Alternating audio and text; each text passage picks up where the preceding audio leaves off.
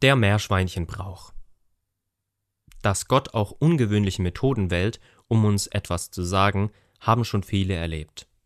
Wie er dies mit gebratenen Meerschweinchen tut, davon berichtet Uta Salazar. Vor der Tür steht eine Gruppe Geschwister aus der Dorfgemeinde von Huarataka.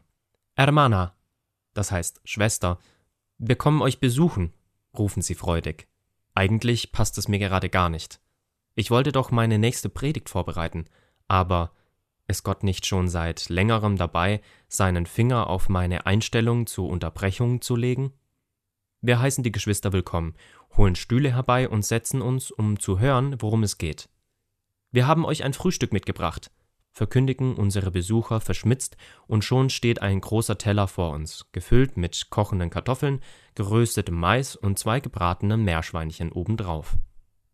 So ist es Brauch, wenn man eine Bitte vorbringen möchte.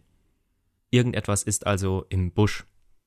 Nachdem wir uns ein wenig unterhalten haben, kommen sie zum Anlass ihres Besuchs. Die Gemeinde baut ein neues Gemeindehaus. In einigen Wochen werden sie die Decke mit Zement ausgießen. Diese Aktion nennt man auf Quechua Wasi Weiß und sie entspricht in etwa dem deutschen Richtfest. Wir sollen dabei sein. Wir sollen dabei sein und nun ja, ein wenig finanzielle Unterstützung wäre auch sehr willkommen. Meerschweinchen gegen ein paar Sack Zement sozusagen. Dem kann man sich natürlich nicht entziehen. Auf jeden Fall haben wir einen netten Vormittag zusammen und ich muss innerlich lachen. Hat Gott mich doch mal wieder erwischt. Was kann ich seinen Augenzwinkern sehen?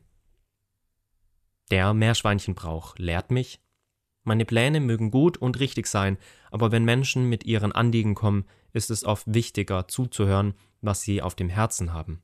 Oft geht es ja auch um belastende Dinge wie Probleme in der Familie oder Krankheiten. Eine gut vorbereitete Predigt ist gewiss wichtig.